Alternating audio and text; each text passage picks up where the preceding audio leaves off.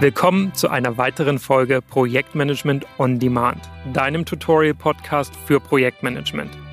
Egal ob du Einsteiger bist oder schon ein wenig Projektmanagement-Erfahrung hast, hier findest du auf jeden Fall super viele nützliche Informationen, Inspiration und vor allem Dinge, die du direkt an die Hand bekommst.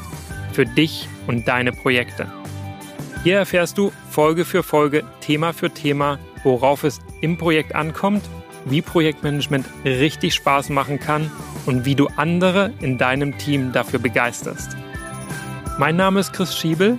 Ich habe mittlerweile über 15 Jahre Projektmanagement-Erfahrung aus den verschiedensten Branchen und auf zwei Kontinenten sammeln können.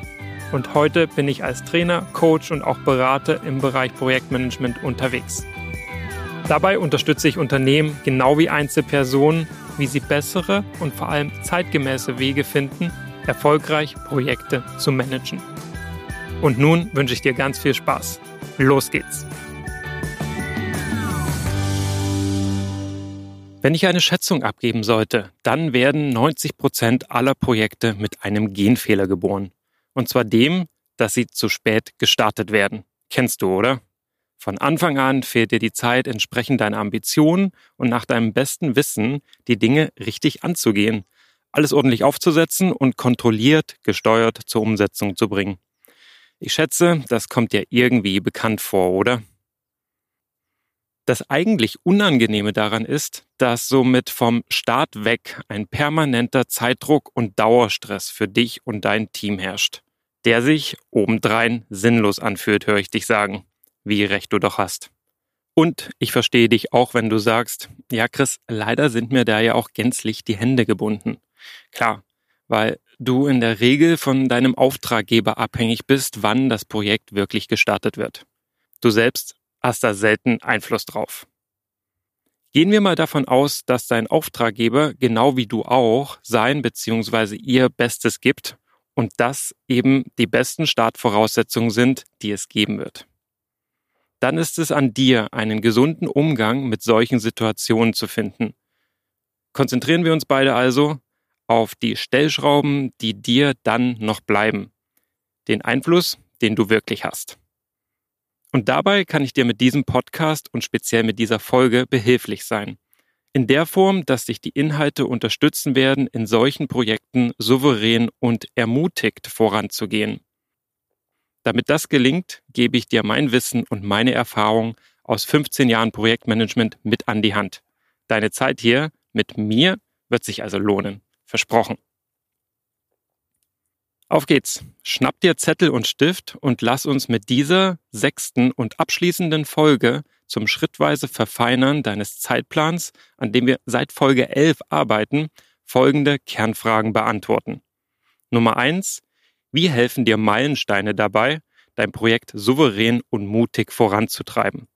Kernfrage Nummer zwei: Was sind die drei verschiedenen Typen von Meilensteinen, die es in deinem Projekt geben sollte? Und Kernfrage Nummer drei, wie gehst du mit Engpässen, also Bottlenecks, um, wenn du erkennst, dass dir die Zeit vorne und hinten nicht reichen wird? Starten wir mit etwas, das häufig vernachlässigt wird. Begrifflichkeiten. Begrifflichkeiten und ein einheitliches Verständnis zum Vokabular, das in Projekten häufig benutzt wird. Denn verstehen wir nicht dasselbe, benutzen aber identische Begriffe, werden wir aneinander vorbeireden. Das gilt für dich und mich hier im Podcast, genau wie für dich und dein Team im Projekt. Sehen wir uns also die Bedeutung der Begriffe Meilensteine und Bottlenecks kurz näher an. Die sind nämlich gar nicht so selbsterklärend. Ich persönlich stehe aber total auf Klarheit und in meinen Ohren klingt dazu Peter Fox, wie er in Alles neu singt, nur noch konkret reden und Schluss mit Larifari. Den Song kennst du wahrscheinlich. Meilenstein. Da hast du recht, der Begriff geht vielleicht noch. Immerhin ist die Assoziation mit echten Steinen als Wegmarkierung oder Grenzstein oder auch Distanzmarker, wie zum Beispiel beim Rudersport, recht nahe als Bild in unseren Köpfen verhaftet. Und so soll es auch sein. Immerhin sind Orientierungsmarken ja super hilfreich beim Wandern, beim Sport, also in anderen Lebensbereichen, genau wie im Terminplan deines Projekts. schöne Synonyme für Meilensteine wären auch Schlüsselmomente oder Etappenziele. Vielleicht spricht dich die Formulierung sogar eher an. Schau gerne mal auf deeple.com. Das ist nicht nur eine ausgezeichnete Übersetzungsplattform, sondern hilft auch herrlich, Synonyme für sperrige Worte zu finden. Ich packe dir den Link zur kostenlosen Version in die Show Notes. Und bei DeepL habe ich für dich auch den Begriff Bottleneck eingegeben. Engpass ist da im Deutschen eine ganz großartige Übersetzung, wie ich finde. Vor allem deswegen, weil es schon hinführt zur Bedeutung, dem eigentlichen Thema und Problem mitsamt einem Gefühl, wie es ist, wenn dir im Projekt die Ressourcen fehlen und es buchstäblich eng wird, wenn du den nächsten Meilenstein, dein Etappenziel, doch noch rechtzeitig erreichen möchtest oder sollst. Und da tauchen wir jetzt einfach tiefer ein. Ich sprach ja eingangs von drei verschiedenen Typen von Meilensteinen, denn der kann grundsätzlich unterschiedlicher Natur sein. Typ Nummer eins: hier wird ein Ergebnis fertiggestellt oder geliefert, damit du damit weiterarbeiten kannst. Das können technische Dokumente sein oder natürlich physische Produkte oder programmierter Code oder die aufgebaute Bühne beim Event oder der Brückenpfeiler bei der Autobahn. Dieser Typ repräsentiert die Bedeutung Etappenziel sehr deutlich. Der zweite Typ Meilenstein, den es gibt, zielt eher auf die Bedeutung Schlüsselmoment ab. Denn hier kommt es zur Abstimmung und Synchronisation zwischen Stakeholdern. Das können wichtige Informationen sein, die ausgetauscht und zusammengebracht werden, aber auch Arbeitspakete, die nun zusammengeführt werden wie Schlüssel und Schloss. Ein Schlüsselmoment eben. Und da haben wir noch Meilenstein Typ Nummer drei. Das sind Fortschrittsbewertungen, im Englischen Reviews der Ergebnisse im Projekt. Hier seht ihr euch als Team den Arbeitsstand an und gleicht diesen mit dem Plan ab und besprecht, wie es konsequenterweise weitergeht. Alle drei Typen von Meilensteinen haben gemeinsam, dass sie in deinem Zeitplan mit der Dauer Null gekennzeichnet sind. Auch wenn euer Meeting zur Fortschrittsbewertung zum Beispiel ein paar Stunden oder manchmal auch mehrere Tage dauern kann, das wäre dann die Aktivität, die an diesem Meilenstein dranhängt. Der Meilenstein selbst markiert lediglich diesen wichtigen Wegpunkt, damit alles auf diesen Zeitpunkt hin abgestimmt werden kann. Auf diesen Schlüsselmoment arbeiten du und dein Team also explizit und ganz gezielt hin. Im Zeitplan werden Meilensteine zumeist mit einer Raute grafisch symbolisiert. Ich füge ganz gerne noch zusätzlich eine farbige Linie von oben nach unten einfach komplett durch den Kalender dazu. Das siehst du zum Beispiel auch in der Zeitplanvorlage, die es in Folge 11 zum Download für dich gibt. Äh, weißt du, die hänge ich dir hier in die Show Notes dieser Folge einfach nochmal mit rein. Special Service sozusagen. So, wie helfen dir die Meilensteine nun, dein Projekt souverän und mutig voranzutreiben? Mitunter ahnst du es schon. Sobald sie nämlich die wichtigsten Schlüsselmomente und Etappenziele in deinem Projekt repräsentieren, weißt du genau, worauf du mit deinem Team zusteuern musst. Du kannst dich dann absolut fokussieren und den Kram rechts und links vorerst weglassen. Wenn die Zeit eng wird, hilft dieser Fokus ungemein. Und damit reduzierst du die Ablenkung und kannst Sonderwünsche und Störungen mit Souveränität begegnen. Mit Souveränität in der Form, dass du die Stakeholder, die Sonderwünsche hervorbringen und Störungen verursachen, damit konfrontieren kannst, ob sie wollen, dass das Team den Fokus dafür vom vereinbarten Meilenstein weglenkt. Und so bewerten du und dein Gegenüber zusammen die Wichtigkeit und Dringlichkeit der Angelegenheit. Du wirst sehen, vieles könnt ihr getrost parken und wenn nicht, hast du genau die richtige Diskussion geführt und keine Schwierigkeiten, es dem Team gegenüber zu begründen, dass nun alle ihren Fokus verändern und ihr mitunter auch den Meilenstein verrücken müsst. Doch was tust du nun, wenn du realisierst, dass dein Zeitplan so nicht aufgehen wird? Und da reichen ja auch manchmal schon Urlaube oder Feiertage oder Ausfälle durch Krankheit oder die übliche Fluktuation in der Belegschaft oder auch Entscheidungen, die einfach nicht gefällt werden. So ziehen sich dann Arbeitspakete ungeplant in die Länge und dein Zeitplan kommt ziemlich ins Wanken. Etwas, das du leider kaum abschalten oder abstellen werden kannst. Finden wir beide, du und ich, also einen Weg mit klarem Kopf, die Herausforderung anzugehen. Zunächst die Theorie. Nach der hast du zwei Möglichkeiten, deinen Zeitplan zu optimieren, ohne an den Inhalten, also der tatsächlichen Arbeit, etwas zu verändern. Nummer eins heißt Crashing, also die Zeit oder Dauer des Arbeitspakets verkürzen. Wie bei einem Crashtest, wo das Auto, nachdem es gegen die Wand gefahren wurde, kürzer ist. Daher auch Crashing. Der Umfang ändert sich nicht. Am Auto ist meist alles noch dran. Du lässt also nichts weg.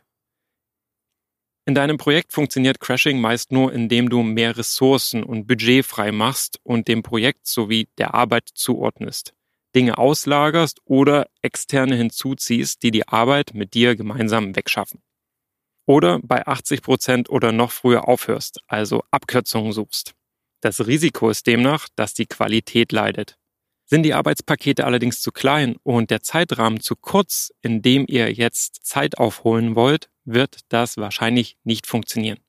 Denn mehr Leute auf dem Projekt führt zunächst einmal zu mehr Abstimmungsaufwand und Zeit, die du in die Koordination stecken musst. Nehmen wir an, du wirst auf eine Zeitspanne von drei Monaten insgesamt zwei Wochen rausholen. Das könnte gelingen. Bei Arbeitspaketen, die in Summe nur drei Stunden dauern, 30 Minuten zu sparen, wird die Taktik eher nicht funktionieren.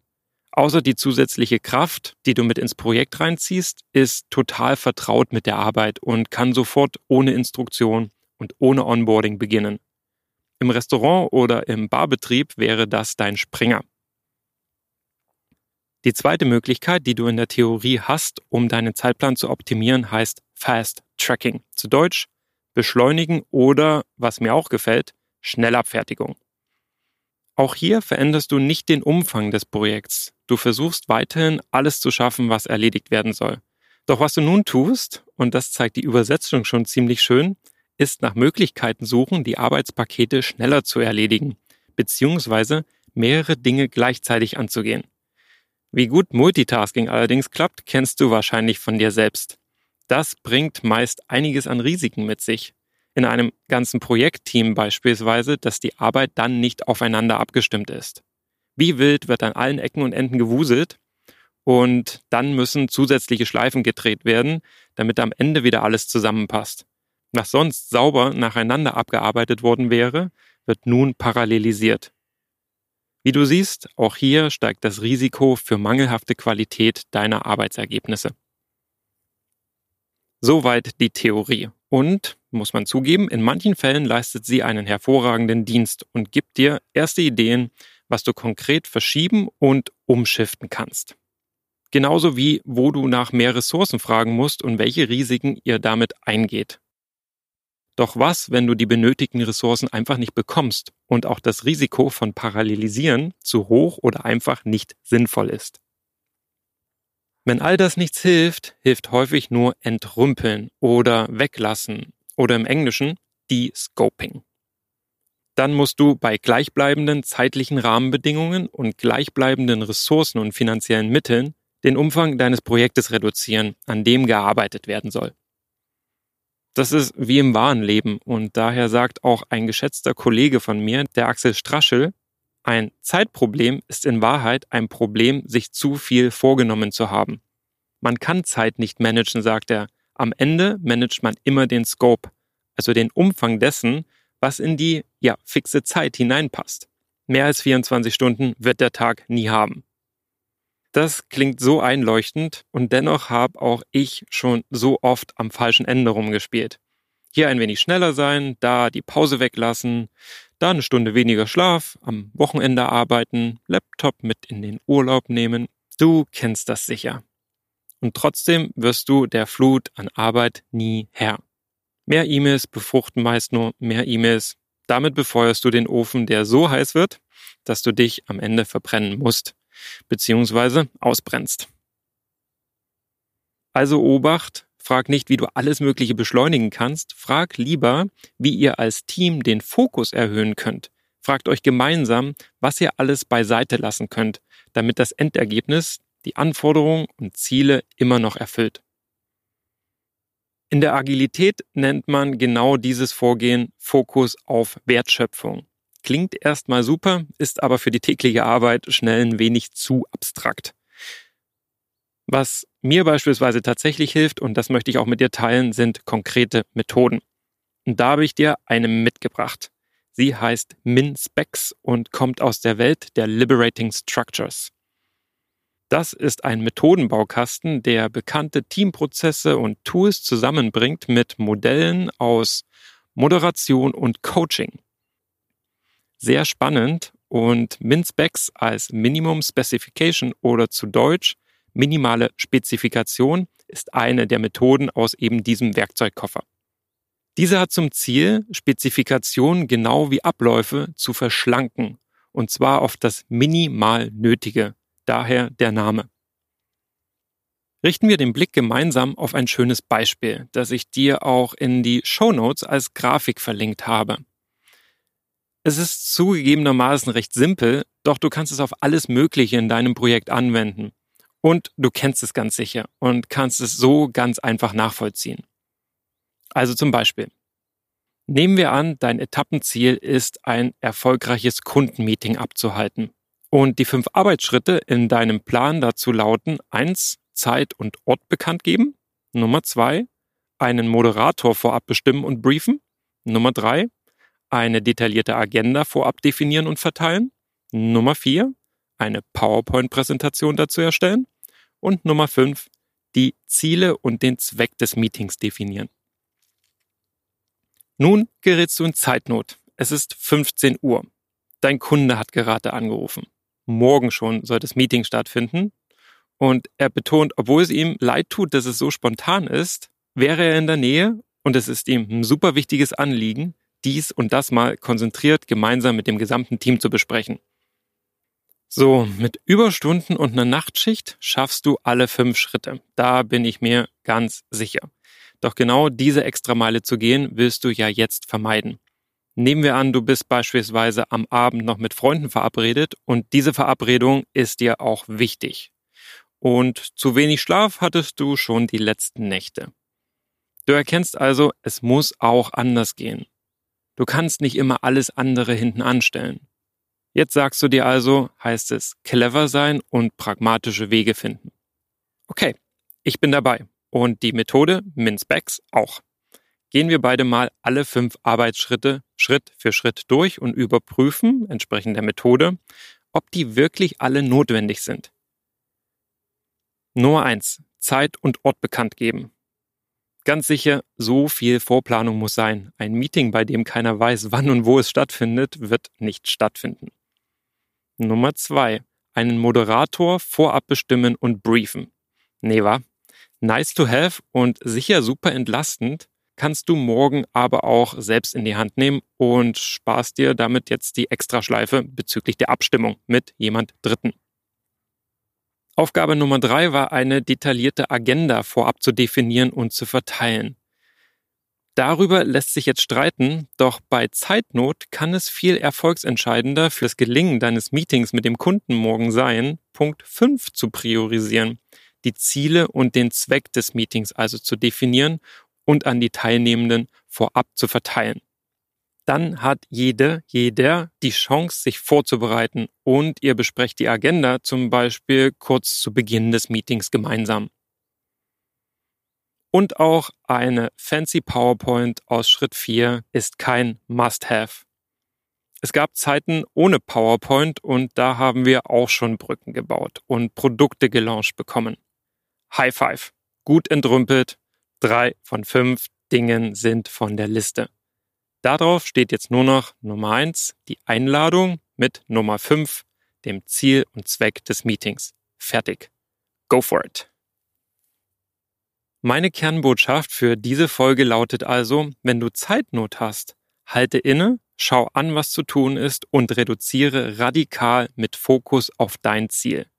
So vermeidest du, dass der Engpass, dein Bottleneck, zum Showstopper und Spielverderber wird und dein Meeting gegen die Wand fährt, weil du zwar eine tolle PowerPoint hast, aber leider nur das halbe Team anwesend ist und die noch nicht mal auf das Ziel des spontanen Kundenmeetings eingeschworen sind.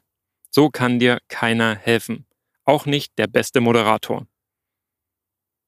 Was dir hilft, ist das, was wir gerade besprochen haben. Und das kannst du zu deiner Stärke machen – Fokus auf das Wesentliche. Kein Schnickschnack, wenn es die Zeit nicht erlaubt. Wie gesagt, äh, gesungen, Schluss mit Larifari, ich lass all die alten Faxen sein. Du merkst, ich habe echt eine Schwäche für Peter Fox. Mein Tipp noch an dieser Stelle, wenn nur deine eigenen Arbeitspakete betroffen sind, zieh sie bis zum Ziel effizient und stringent ohne Wenn und Aber durch, um schnell damit fertig zu werden. Dann genügt es auch, wenn du deine davon abhängigen Schnittstellenpartner einfach darüber informierst. Nimm jedoch dein Team beim Entrümpeln und Fokus nachschärfen dazu, wenn es euer alle Arbeitspakete betrifft. Dann seid ihr gleich abgestimmt und im Team findet ihr womöglich sogar noch deutlich bessere Möglichkeiten, den Fokus zu erhöhen und nicht zweckdienliche Dinge beiseite zu lassen. Klingt gut, oder? Super, freut mich. So, jetzt sind wir schon fast am Ende und somit bei der Zusammenfassung angelangt. Stift und Zettel hast du hoffentlich weiterhin griffbereit. Jetzt kommt alles nochmal geballt. Ausgehend von der Bedeutung der Worte Meilenstein und Bottleneck haben wir uns angesehen, welche Meilensteine du grundsätzlich in den Zeitplan deines Projektes einbauen möchtest und wie sie die Orientierung geben.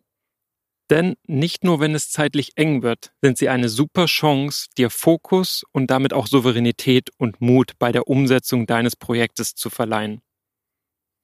Und dann haben wir noch reflektiert, welche Möglichkeiten uns das Lehrbuch und die Realität zur Verfügung stellen, um mit zeitlichen Engpässen, dem Bottlenecks, umzugehen. Ganz konkret habe ich dir da die Methode namens Min-Specs vorgestellt.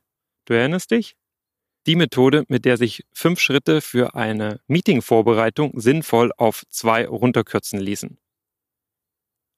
Die Vorlage dazu findest du wie gewohnt in den Show Notes. Die gebe ich dir mit auf den Weg und stell gerade fest, hey Herrgott, die Show Notes werden immer umfangreicher. Bald bist du noch verführt, keinen Zettel und keinen Stift mehr mit in diesen Podcast zu bringen. Jetzt sagst du, wie? Machst du trotzdem? Yes, you rock.